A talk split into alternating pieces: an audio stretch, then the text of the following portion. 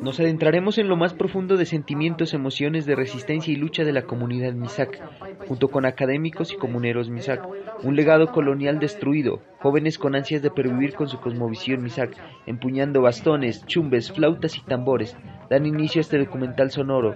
¿Qué cambia en la historia de Colombia el derribo de monumentos coloniales y republicanos? Españoles manchados de sangre y tallados en bronce, caminaron por mucha historia desangrando al país, e invadiendo territorios sagrados como el Valle de Pubenza, el Valle del Cauca y la planicie cundiboyacense. Este es un documental sonoro titulado Desarraigo Colonial, Raíz y Retoño, presentado por la Facultad de Estudios del Patrimonio Cultural de la Universidad Externada de Colombia, narrado, escrito y producido por Vincent Arapuez, José Sánchez, para el Seminario de Casos Divulgación del Patrimonio Arqueológico.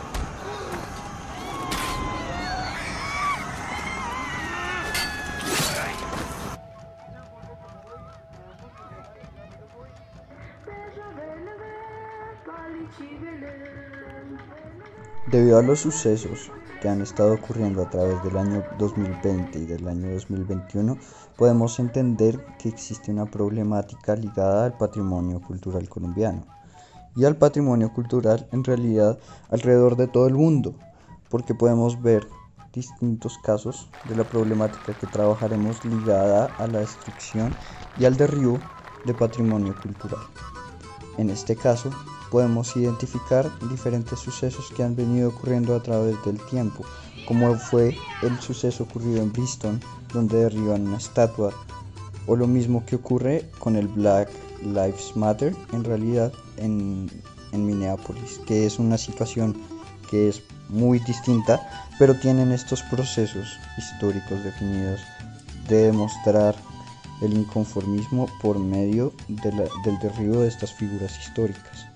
Ahora bien, aquí en el caso colombiano podemos darnos cuenta de que tenemos diferentes factores involucrados. Por ejemplo, está el caso de la comunidad Misak que ha venido luchando por los derechos y por la apropiación cultural de sus espacios, como es el caso del Morro de Tulcán, o también como es el caso de la iglesia de Pisimbala, la cual fue quemada. Por otro lado, podemos identificar como uno de los actores más importantes en este año 2021 al paro. El paro nacional de Colombia ha sido fundamental. ¿Por qué? Porque ha delimitado que las personas salgan y delimiten su descontento hacia todas las problemáticas que ha estado viviendo este país a lo largo de los últimos años. Y esto ha causado que también se genere revuelo y la gente se empiece a preguntar qué es lo que deseamos derribar.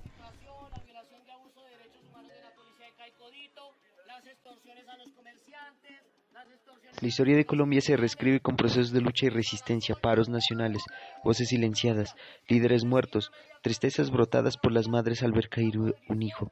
Es lo que nos va dejando la guerra civil colombiana, narcotráfico y un estado paramilitar.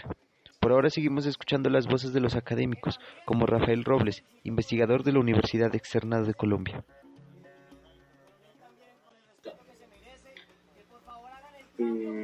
Yo creo que hacía falta en nuestro país una reflexión más profunda sobre los monumentos.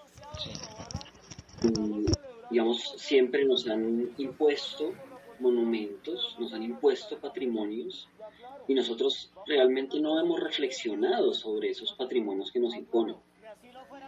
No hemos reflexionado ni como sociedad, pero tampoco hemos reflexionado como academia sobre esos monumentos.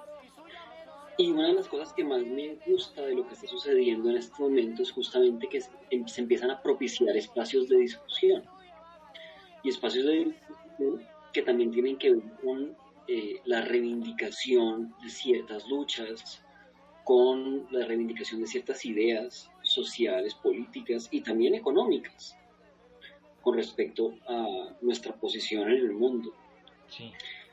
A mí me parece realmente eh, admirable y valiente lo que, lo que han venido haciendo las compañeras y los compañeros MISAC y que ha sido replicado por, por varias otras personas. Justamente porque nos ponen en un escenario incómodo, en un, en un escenario en el cual nos obligan a la discusión. Entonces, eh, yo felicito eso y me parece que hacía falta en este país realmente propiciar esos espacios de discusión. Entonces me gusta, me gusta lo que está sucediendo, lo veo, lo veo con muy buenos ojos, mm, me parece necesario. Y además me parece muy importante que ese llamado a la discusión provenga también de comunidades indígenas. Además, justamente porque a las comunidades indígenas posiblemente son a las comunidades a las cuales más les han impuesto patrimonios extranjeros, patrimonios eh, foráneos, patrimonios diferentes al sentir de los y las indígenas en el territorio. Y también nos han impuesto un patrimonio muy diferente a la manera indígena de observar la historia, de observar el pasado y de relacionarse con esos personajes históricos en, en Colombia. ¿no? Pues yo creo que en este, en este punto y después de toda la discusión, para nadie es un secreto que Sebastián de Moyano o Sebastián Peralcázar eh, era un, asesino. no solamente porque salió de España justamente por ser un asesino, sino también porque llegó a Colombia a seguir siendo. ¿Cierto? Entonces, a mí, me parece, me parece eh, importantísimo lo que está, lo que está sucediendo, Y lleva también no solamente a reflexionar sobre el Alcázar, sino a reflexionar sobre muchos otros personajes, como lo que sucedió con Quesada. O sea, a mí, me parece imposible que después de 100 años de arqueología colombiana, eh, después de eh, tener una constitución como la que tenemos, Después de la lucha indígena, del CRIC, de la ONIC, estemos hoy en día todavía venerando a personajes como este señor Quesada y sobre todo eh, que la memoria de estas personas sea la única memoria que se muestra en el espacio público.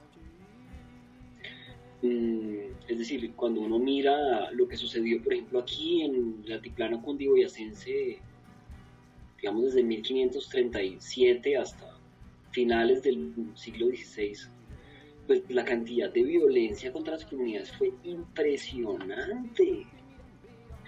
Eh, y hay personajes sumamente nefastos como Gonzalo Jiménez de Quesada.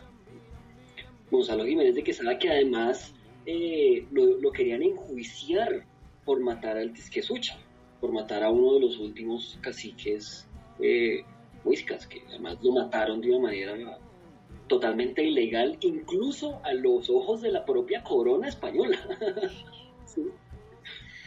O lo que sucede con un personaje como, por ejemplo, eh, Heredia, el, entre comillas, fundador de, Cartagena. Eh, Heredia que todavía tiene las estatuas en Cartagena, que tiene nombres, ¿no? Su nombre regado en diferentes edificios. Eh, Heredia, fue juzgado por la corona española por saqueador de tumbas. ¿Sí? Y fue, y fue juzgado porque estaba haciendo cosas que incluso estaban en contra de la legislación pues, de la propia corona. es, impresionante cómo nosotros aquí veneramos a personajes que incluso eran estigmatizados o sus acciones eran estigmatizadas más bien por la propia corona española. O sea, es impresionante. Y, por eso me parece muy importante lo que estamos viviendo en este momento. Me parece muy importante. Y además me parece muy importante por otra razón que es supremamente antropológica. Y es que los símbolos tienen una repercusión eh, en la realidad. Los símbolos a veces se perciben como cosas lejanas, pero en realidad lo simbólico eh, es lo más real que existe. Eh, y, muchas veces, pues cuando también atacamos los, esos símbolos o derribamos esos símbolos, también nos estamos preguntando realmente sobre lo que está sucediendo en el mundo contemporáneo. Mm, entonces a mí, digamos, desde lo personal, como, como Rafael Robles, como un ciudadano colombiano, me parece genial lo que está sucediendo. Eh, pero además si lo miramos desde el punto de vista más eh, académico, me parece importantísimo también lo que está sucediendo porque nos lleva a reflexionar sobre nuestra historia, sobre lo que somos y sobre la manera como hemos construido el país que tenemos. Pues eh, hemos construido el país sobre unos símbolos que no totalidad del país. Son unos símbolos parcializados que son evidentemente blancos, europeos, eh, hombres, heterosexuales. Y en eso también se eliminan una cantidad de versiones diferentes, ¿no? Se ponen a pensar, por ejemplo, aquí en Bogotá, pues que es una capital de un país, una capital cosmopolita de un, país, una ciudad de 8 millones de personas. Y no tenemos eh, mayores eh, monumentos sobre la memoria indígena. No, no los tenemos. Hay, hay realmente muy pocos monumentos a la memoria indígena en el espacio público, ¿sí? Muy pocos. Y, y, y los pocos monumentos que hay no están ubicados en los lugares centrales, ¿no? O sea, no los tenemos en la Plaza Bolívar, no los tenemos en, el eje ambiental, ¿no? Los tenemos en USMI. ¿Sí? ¿Sí? Eh, entonces, digamos, para, para, resumir un poco, a mí me parece muy importante lo que está sucediendo. Eh, y felicito realmente los espacios de discusión que se crean a raíz de derrumbar un, un, un monumento como estos que han derrumbado. Dios los bendiga y que quedamos así, no pasa nada. Nos recordamos en los corazones. El guerrero. En la buena, en la buena, chachos. Levantó su mano. Señalando hacia el El guerrero dice que estas lágrimas. Ahora bien, delimitando este contexto y sabiendo qué es lo que vamos a trabajar, le queremos dar el micrófono al profesor Diógenes Patiño para que nos explique brevemente este contexto que ha estado sucediendo uh, primero que todo en el morro de Tulcán, que creo que es el espacio que en realidad deberíamos empezar a comprender porque fue la chispa que inició este gran incendio que hoy conocemos como reivindicación indígena.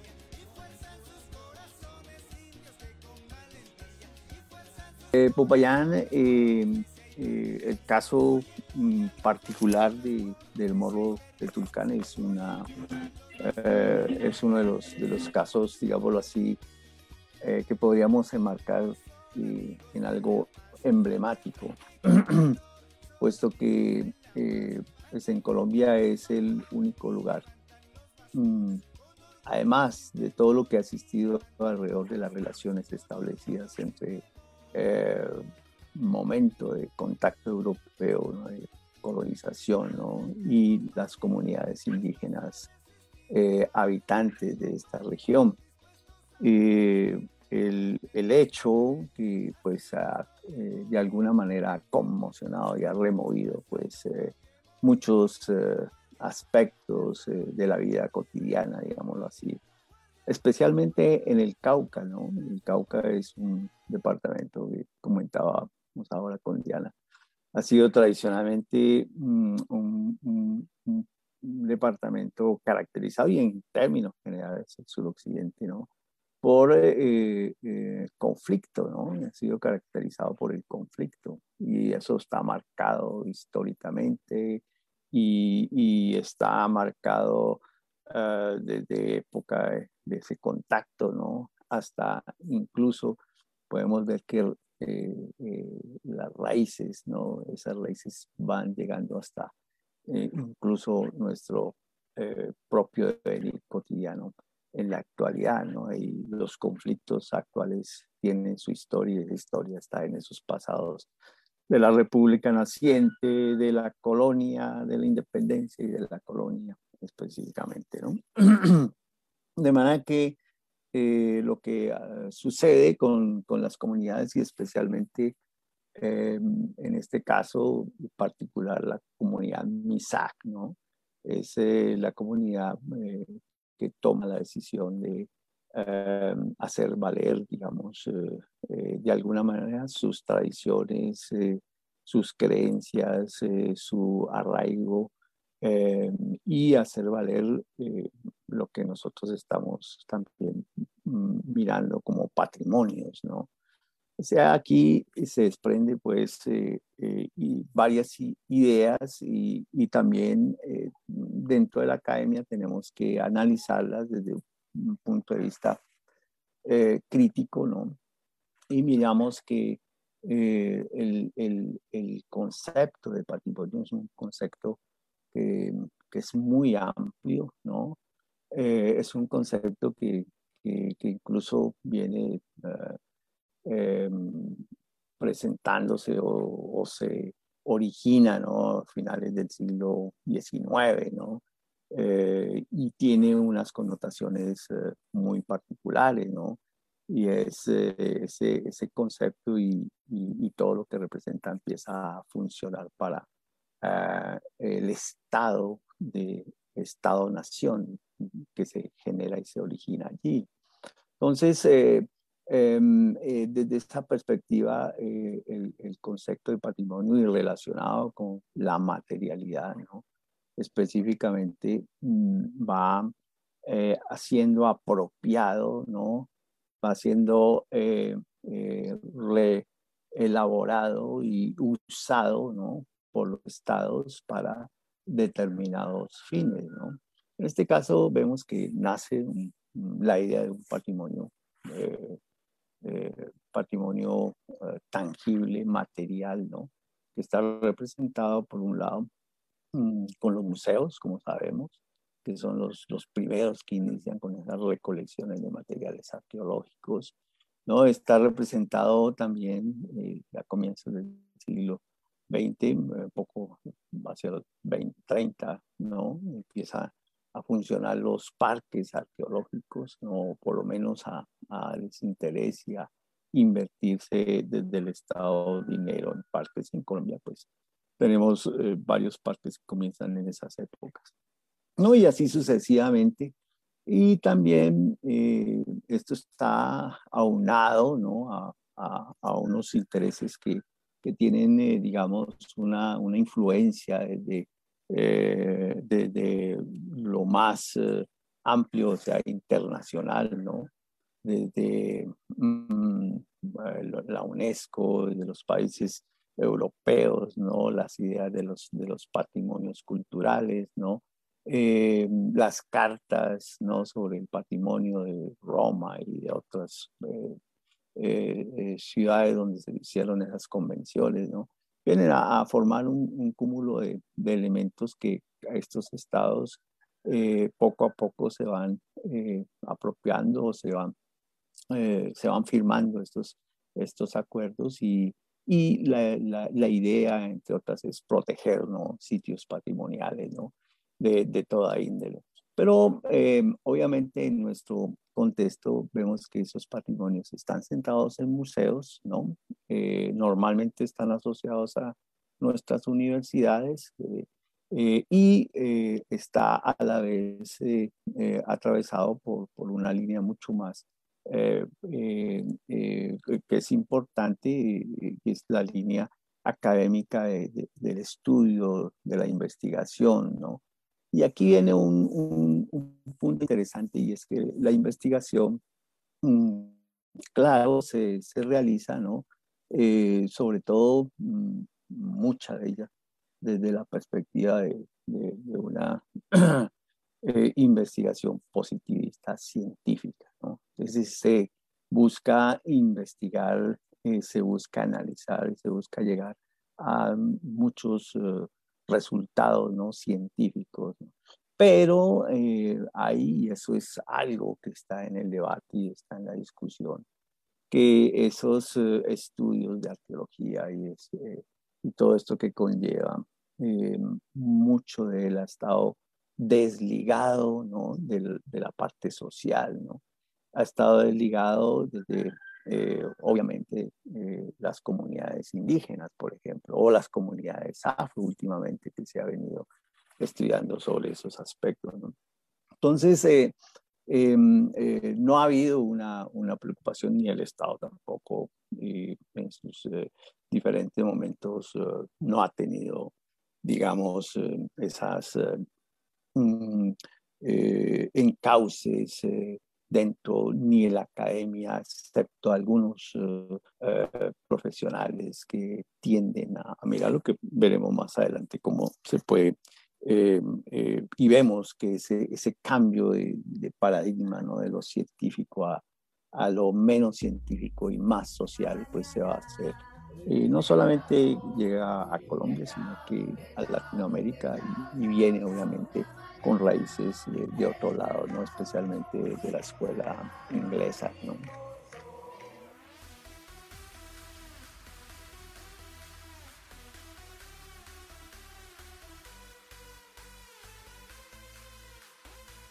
comunidad como máxima autoridad son principios de la ley natural de los pueblos indígenas. Es por eso que traemos la voz de un líder Misak, Jefferson Chirimuscay, estudiante de arqueología del externado, quien ha participado de las mingas en el paro nacional.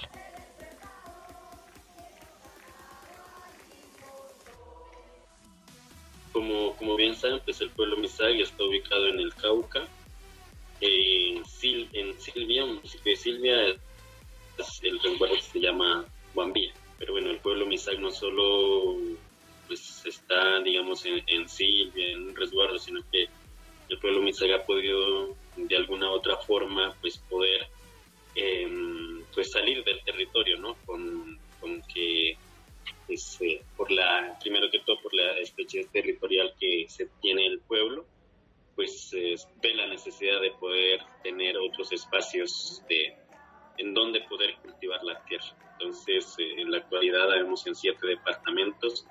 Una razón es esa, por el estrechez de, territorial del, del, pueblo Misak.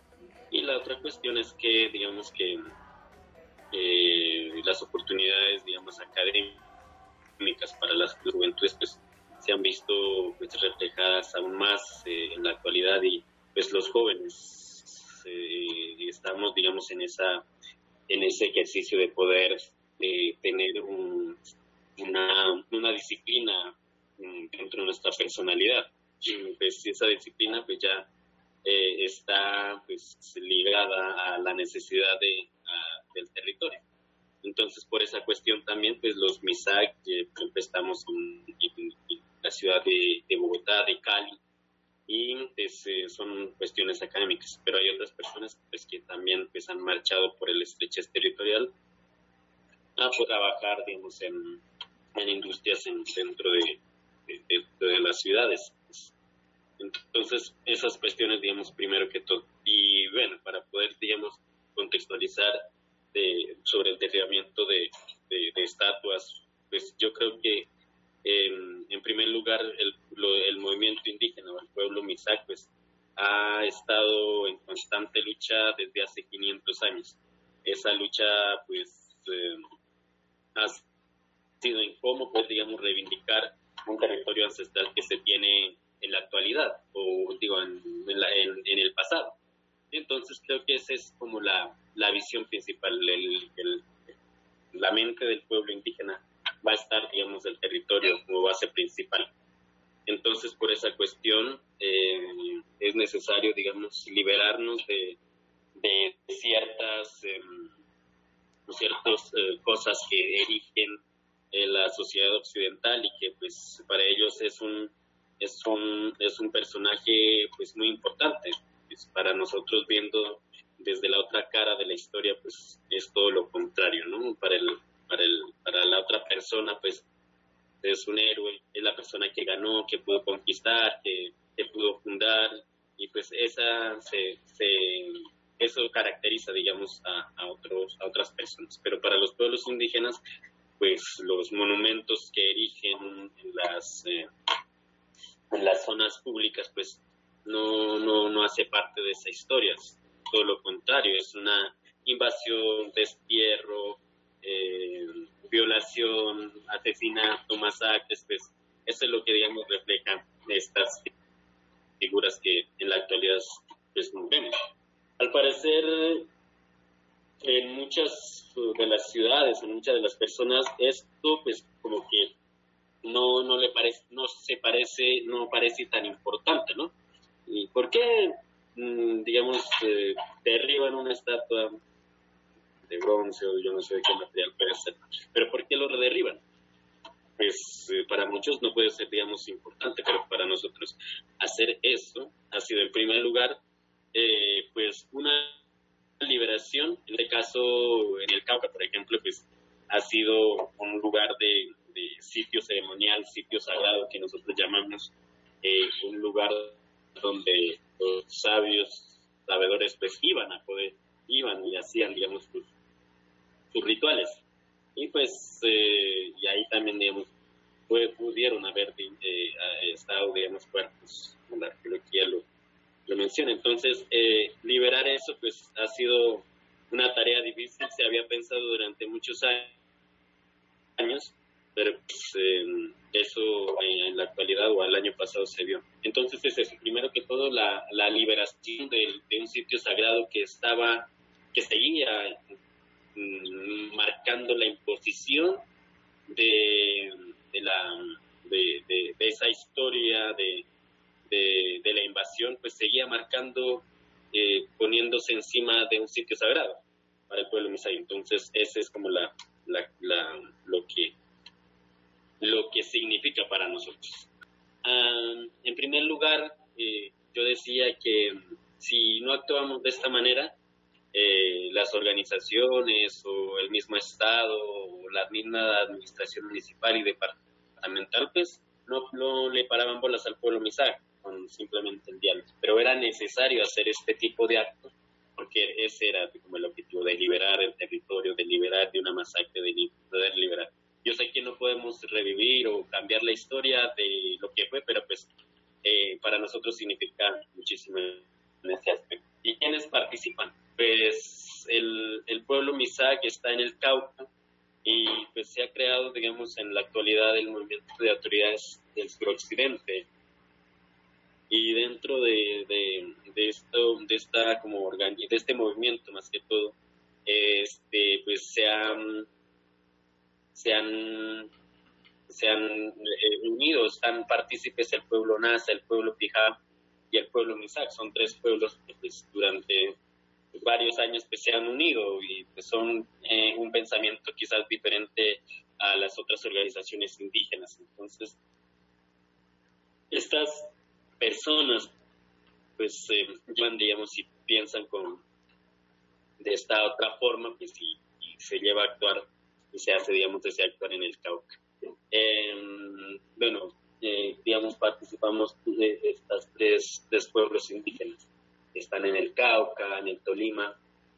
Y eh, otro, digamos, eh, se me olvidó mencionar otros resultados, y es que, digamos, que, que se ha logrado eh, poder en, en mesa de discusión lo que es el patrimonio, ¿sí? en, en cuestiones, digamos, ya eh, de administraciones municipales y departamentales.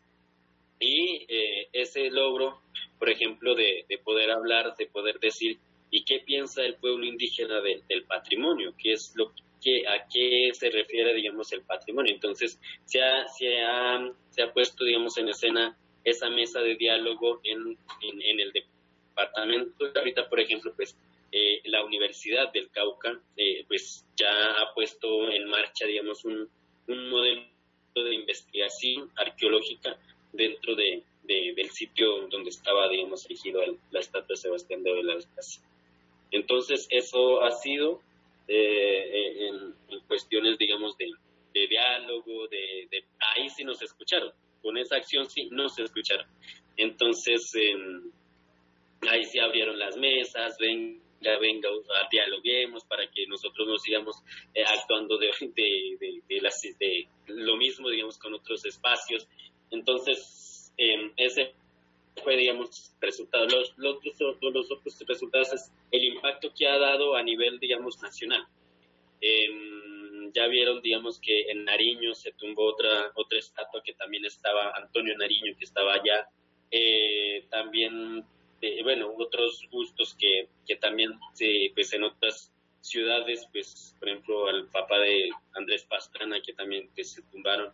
Entonces el impacto que, que, que, que uno como que parece invisible, pero que está ahí, que parece invisible, pero que está ahí y que eso no, no, no, no representa. O sea, ¿cómo voy a utilizar un espacio público en donde pues eh, en algún momento, este fue tierra de indígenas, entonces en algún momento fue un sitio sagrado. Por ejemplo, yo mencionaba en Cali, lo mismo pasó, o sea, los espacios públicos que se ven en la actualidad, pues fueron sitios sagrados de los pueblos indígenas. Hablando con acá con los muiscas, por acá con los muisques, pues mencionan que también pues son el sitio sagrado que existía ahí en, la plazoleta del Rosario, pues era un sitio sagrado donde venían los sabios y podían eh, hacer su ritual y pasar el río, el agua era muy importante para ellos. Entonces, digamos, todo ese contexto que se, que se ve es, es el impacto que, que, que, que, ha dado. Entonces, es como la manera de preguntarnos qué es lo que nos representa, qué es lo que, es lo que pues, podemos poner en un sitio público.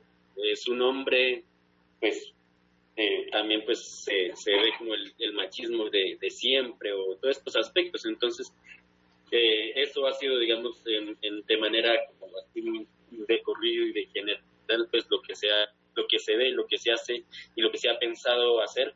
Y ahorita pues el camino es, ahora sí, pues abrir esa mesa de diálogo con las eh, autoridades distritales y poder llegar a un consenso, abrir las puertas a los pueblos indígenas, creo, creo que es la manera más importante en el que el pueblo Misaga ha dado eh, un paso para, para estos, para este, para en estos momentos. Entonces, pues, es eso. Bueno, y yo quiero añadir, siendo un apunte muy importante, eh, hablando de como la atribución a la que se le tiene que dar y la importancia que se le tiene que dar a las comunidades indígenas.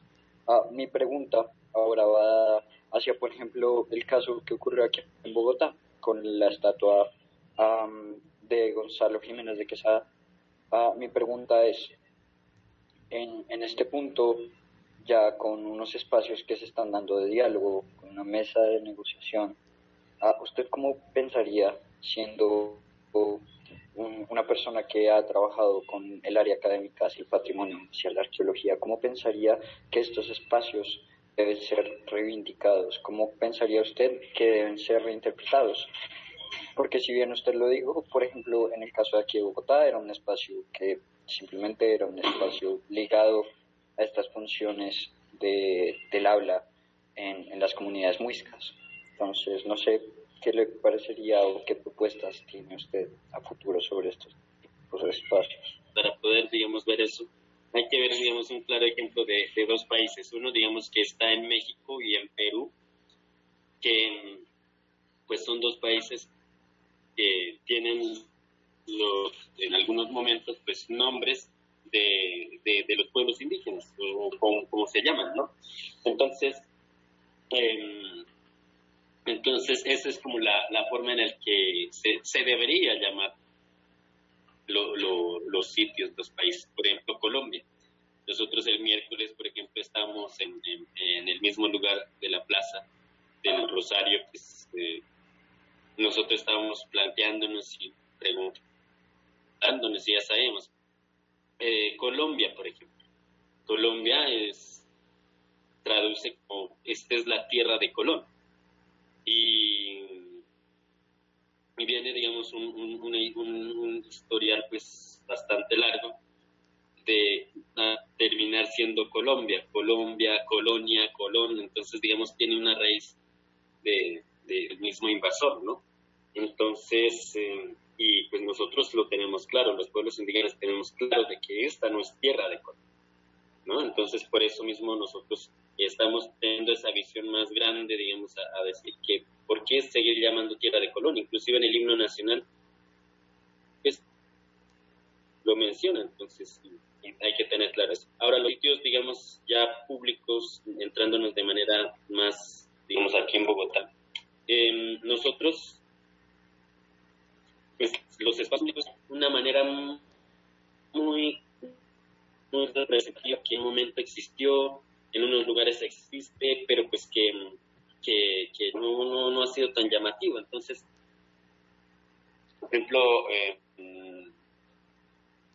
en, la, en, la, en la plaza de Bolívar. En la plaza de Bolívar anteriormente, ¿qué funcionaba, por ejemplo?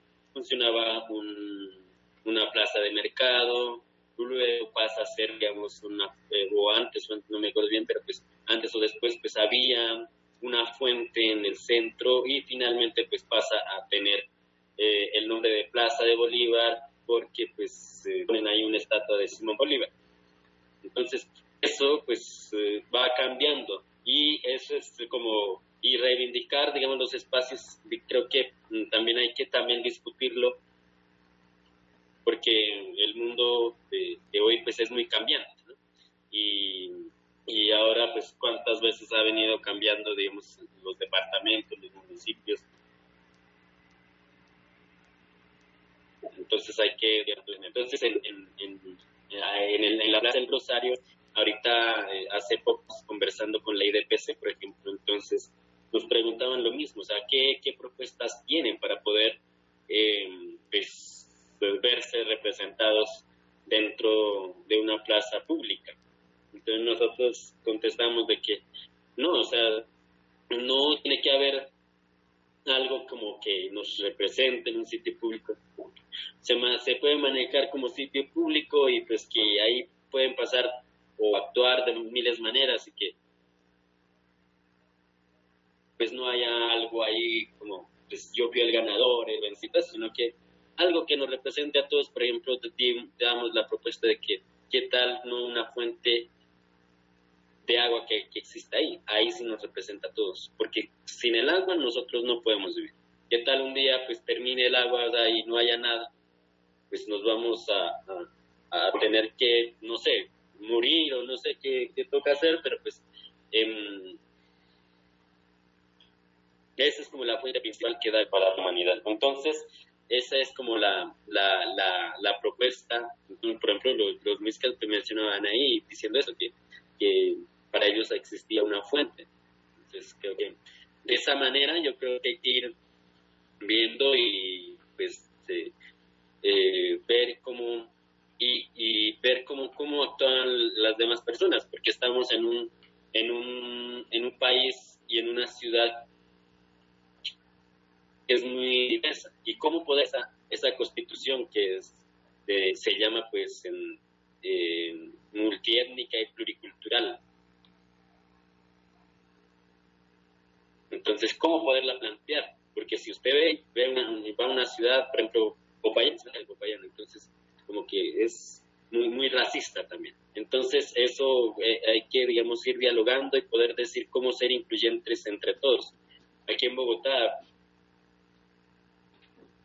hay un montón de gente que viene, ha venido y que pues, viene de diferentes municipios, departamentos, hay desplazados, hay madres solteras, hay pueblos indígenas, hay población LGBTI, em, hay transgénero, bueno, hay un montón de personas que, que, que, hacen partícipe de, una ciudad y que pues eh, también ellos hacen parte de la ciudad y tienen que sentarse a dialogar. Entonces la, la única manera de poder reivindicar un espacio de, que sea, digamos, incluyente para todos, un espacio público, pues la única manera es dialogar.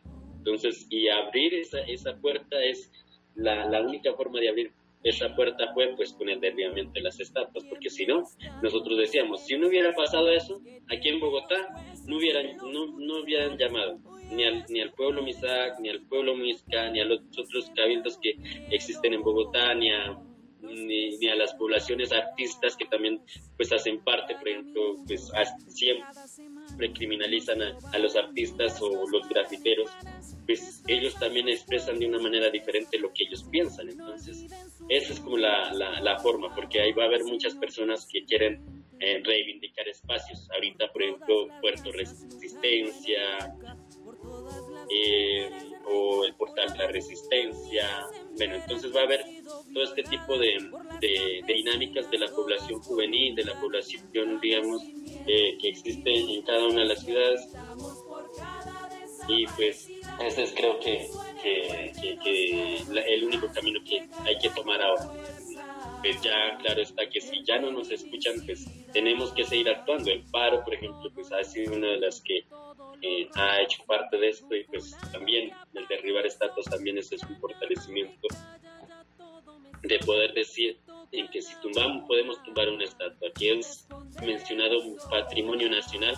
¿por qué no tumbar un patrimonio que ha estado por miles de años ahí dentro del poder entonces también es otra de las formas que, que, se, que se expresa. No es simplemente tumbar por tumbar copiar un, un, escenario que ha ocurrido en, en Afganistán o en otros países, sino que tener ese sentido de pertenencia de que somos pueblos indígenas y que este país es eso, de pluriétnico y multicultural, es eso.